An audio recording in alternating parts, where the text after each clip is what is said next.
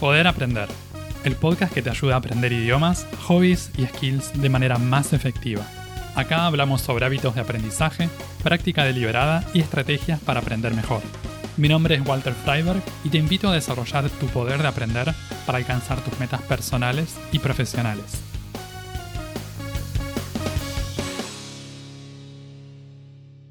¿Por qué algunas personas se sienten capaces de aprender cosas y otras sienten que no pueden hacerlo? ¿Cuál es el rol que juega nuestra mentalidad al aprender? ¿Y cómo podemos hacer para adoptar una mentalidad que nos ayude a aprender mejor? En este episodio vamos a hablar sobre la importancia de tener una mentalidad empoderadora en el aprendizaje y también cómo nos relacionamos con respecto a quienes están más avanzados en el desarrollo de una habilidad en particular. Aprender algo siempre empieza como un deseo de aprender algo. Primero surge la idea, se nos ocurre aprender una cosa, pero resulta que no siempre actuamos en relación a este deseo, a esta idea que se nos ocurrió. ¿Por qué pasa esto? ¿Por qué pensamos en aprender algo, nos vienen las ganas, pero después no hacemos lo necesario para que suceda?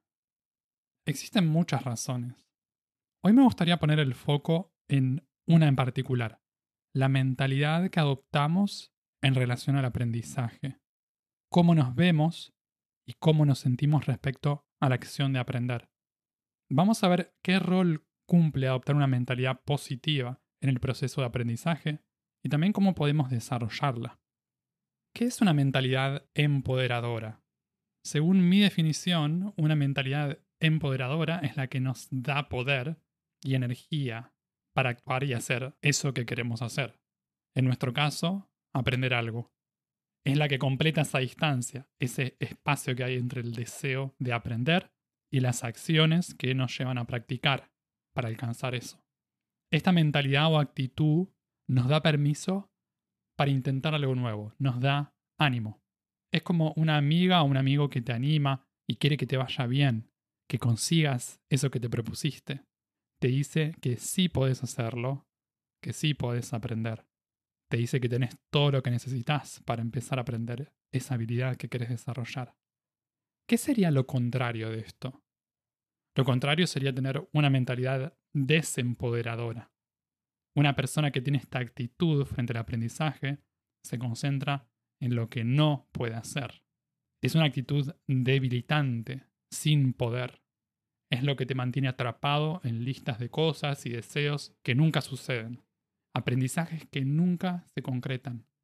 Es una mentalidad desalentadora que te aleja de la toma de acción, de hacer lo que querés hacer. Es algo que bloquea y frena el aprendizaje. Podríamos hacer un paralelismo entre estos dos tipos de mentalidades, empoderadora y desempoderadora, con las dos mentalidades definidas por Carol Dweck en su libro Mindset. En ese libro ella habla de una mentalidad de crecimiento, growth mindset, y una mentalidad fija, fixed mindset. La mentalidad de crecimiento consiste en la actitud de la creencia de que es posible aumentar nuestro potencial, nuestras capacidades de aprendizaje, a través del trabajo, del esfuerzo, del feedback y de buenas prácticas y estrategias de aprendizaje. Es una mentalidad flexible que estimula el crecimiento, el desarrollo de habilidad el aprendizaje permanente. La contracara sería la mentalidad fija, el hecho de creer que los talentos son innatos y que no se desarrollan, que no hay mucho que podamos hacer para mejorar en nuestros aprendizajes. Entonces, una mentalidad de crecimiento fortalece y empodera, mientras que una mentalidad fija debilita y desempodera. Lo que nosotros buscamos, entonces, es sintonizar con la mentalidad de crecimiento, es decir, con una mentalidad empoderadora. En este momento me gustaría hacerte una pregunta. ¿Qué sentís cuando pensás en un referente? Alguien a quien admirás y tenés como ejemplo en cierta habilidad que te gustaría practicar. Digamos que estás aprendiendo a jugar al tenis. ¿Cómo te sentís cuando ves un partido de Roger Federer o Serena Williams?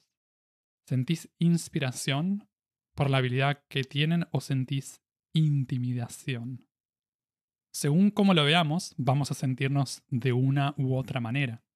Si nos sentimos inspirados cuando los vemos, eso nos puede dar ganas y nos puede llenar de motivación. pensamos, seguramente ellos trabajaron y practicaron mucho para llegar a ese nivel. Si practico y me esfuerzo, yo también puedo mejorar mis habilidades. En cambio, si nos sentimos intimidados, amenazados, tal vez pensemos, no existe la menor chance de que yo pueda jugar como ellos. Ellos son genios y ya nacieron así. Eso nos frustra y nos desanima. Si son genios y ya nacieron así, entonces, ¿para qué me voy a gastar en practicar si no tuve la suerte de nacer con tanto talento? Ojo, no voy a negar que es muy, muy difícil alcanzar niveles de elite en una habilidad. Hay una combinación de muchos factores en eso, por lo que la mayoría de la gente no puede llegar ahí. Pero eso no debería desanimarnos para practicar y mejorar, aunque no compitamos en un gran slam o en una olimpiada. Cuando vemos a los mejores en una disciplina en particular, tengamos en cuenta que estas personas dedicaron mucho tiempo y esfuerzo para llegar ahí. La verdad es que muchos de nosotros no queremos escuchar eso. No queremos enfrentarnos con la realidad de que los deportistas o artistas que más admiramos practicaron con mucha disciplina durante más de 10 años para alcanzar esos niveles increíbles. Es más fácil contarnos la historia de la lotería genética y el talento. Nos decimos, ah, sí, ellos nacieron con un gen especial o vinieron así de fábrica nacieron con talento y por eso pueden hacer lo que hacen tan bien. Seguramente hay un componente genético y a veces también algo de suerte, pero eso es apenas una parte del todo. La otra parte es la práctica, la disciplina de pasar tiempo con esa actividad de forma constante durante años y años. Les cuento algo que veía bastante cuando trabajaba como profesor de piano. Muchos estudiantes se frustraban y se sentían desmotivados al compararse con pianistas profesionales. Recién empezaban a aprender y ya se estaban preocupando por alcanzar un nivel súper alto. Pensaban cuánto tiempo les iba a llevar a alcanzar el mismo nivel que sus ídolos. Lo más curioso es que la mayoría de estos estudiantes ni siquiera pensaban en trabajar como pianistas profesionales en el futuro. No tenían planes de dar conciertos ni tampoco querían grabar discos. Pero por alguna razón se sentían obligados o forzados a intentar llegar a esos niveles de habilidad y también que tenían que hacerlo lo más rápido posible. ¿Por qué?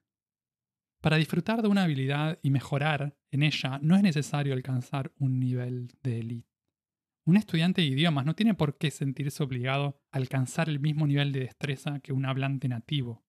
Es cierto que algunos estudiantes van a proponerse esa meta y está bien. El punto es que un nivel de habilidad más bajo que el de hablante nativo puede que ya sea suficiente para las metas que te hayas propuesto con el idioma. Muchos estudiantes de idiomas se proponen alcanzar un nivel de fluidez conversacional, poder mantener conversaciones sencillas o sobre ciertos temas en el idioma que aprenden. Siempre depende de lo que queramos hacer con la habilidad que estamos desarrollando. En mi opinión, un buen objetivo, para empezar, es disfrutar de la actividad y pasarla bien mientras practicamos proponernos mejorar paso a paso, practicar con paciencia y con constancia. Hay una diferencia entre proponernos mejorar en algo y proponernos ser el mejor o la mejor del mundo. Aclaro, no me parece algo malo en sí esto de tener grandes aspiraciones. Si realmente es eso lo que crees, genial. Ahora bien, antes de ser el mejor del mundo, existen unos cuantos pasos previos. Y en todos esos vamos a tener que practicar y proponernos simplemente mejorar. Por eso, me gusta esto de tener la mejora permanente y constante como algo importante a lo largo de todo el proceso de aprendizaje. La verdad es que es eso lo que te va a llevar a ir conquistando los objetivos que te propongas, incluyendo los objetivos grandes y ambiciosos, si decidís ir por ellos. Practicar todos los días e ir mejorando de a poquito, no suena tan lindo y atractivo como dar grandes saltos, pero es lo que realmente nos va a llevar a alcanzar lo que nos proponemos. Podés pensarlo como un camino con un destino muy específico. No importa tanto lo rápido o despacio que vayas. Si te mantienes en movimiento, vas a alcanzar la meta al final de ese camino. Más importante que lo rápido que te muevas es estar en el camino correcto y seguir la dirección correcta, ir hacia adelante. Cuando nos enfocamos en estas pequeñas mejoras, vamos a tener que cambiar nuestras expectativas.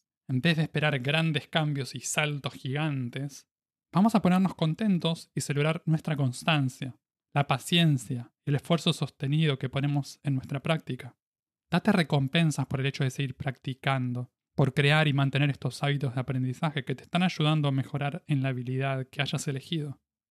Uno de mis métodos favoritos para desarrollar la mentalidad empoderadora es pasar tiempo con personas que están más avanzadas que yo en la habilidad que elegí practicar. Si estoy aprendiendo un idioma, intento pasar tiempo con hablantes nativos del idioma que quiero aprender. En un primer momento puede que no haya interacción. Por ejemplo, puede ser que simplemente mire videos o escuche audio en el idioma que aprendo. En un deporte puede ser mirar partidos de profesionales. Más adelante, es importante buscar activamente oportunidades para interactuar con estas personas más avanzadas que nosotros, buscar compañeros de conversación nativos para practicar el idioma que aprendemos, o intentar jugar un partido de algo con deportistas que son mejores que nosotros. Esto de interactuar con aquellos que tienen más habilidad que nosotros siempre resulta incómodo. Todos preferimos ganar antes que perder. A ninguno le gusta estar hablando con una persona y no recordar una palabra que uno quiere decir o no entender lo que nos acaban de decir. Siempre va a ser más fácil seguir hablando en el idioma o los idiomas que ya conocemos y manejamos bien, jugar con los que tienen menos habilidad que nosotros. El único problema que tiene esto es que no nos ayuda a desarrollar habilidad y a mejorar. Cuando jugamos o practicamos algo con personas que tienen más habilidad, nos estamos enfrentando a una situación desafiante ¿Se acuerdan lo que les conté antes sobre cómo miramos a los profesionales, a los modelos a seguir? Decíamos que a veces podemos sentir que los profesionales nos intimidan, nos hacen sentir pequeños. Cuando practicamos algo con aquellos que están más avanzados que nosotros, aunque no sean profesionales, puede que también nos intimide. Es parecido a lo que pasa con la forma en que a veces miramos a los profesionales, pero a una menor escala. Por eso muchas veces intentamos evitar pasar tiempo con estas personas. Preferimos seguir siendo los peces grandes en la pecera chica. Queremos ser los mejores entre los que tienen poca habilidad.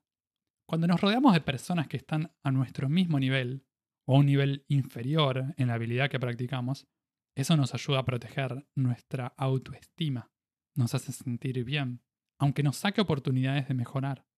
Si realmente tenés ganas de progresar, te pido que hagas lo contrario. Busca activamente a las personas más avanzadas, a los hablantes nativos del idioma, a los que juegan mejor, y pasa más tiempo con ellos. Una persona que tiene una mentalidad desempoderadora en relación al aprendizaje va a tener dificultades en ubicarse en los contextos que ayudan a mejorar.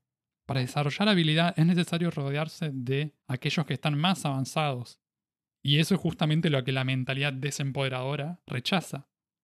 Hay otro punto importante.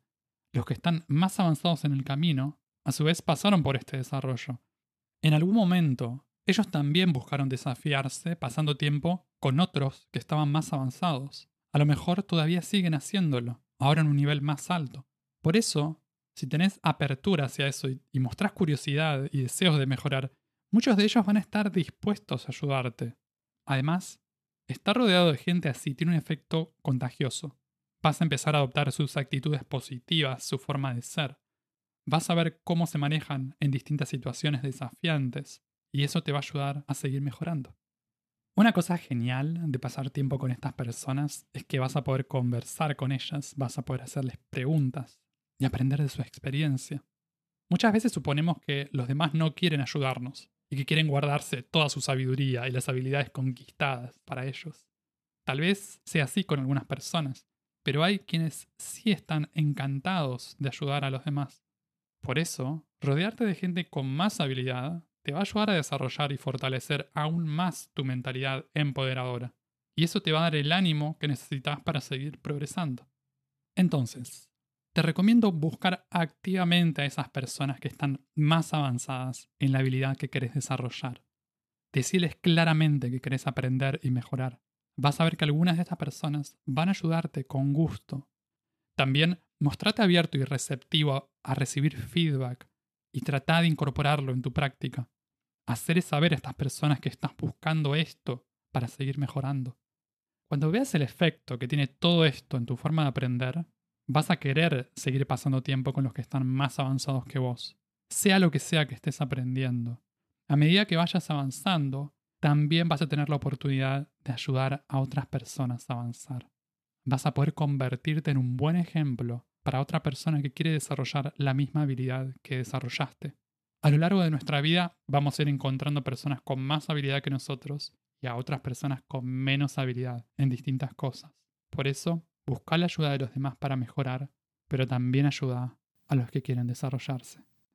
Y así concluimos este episodio. Puedes escuchar Poder Aprender en las principales plataformas de podcast y en YouTube.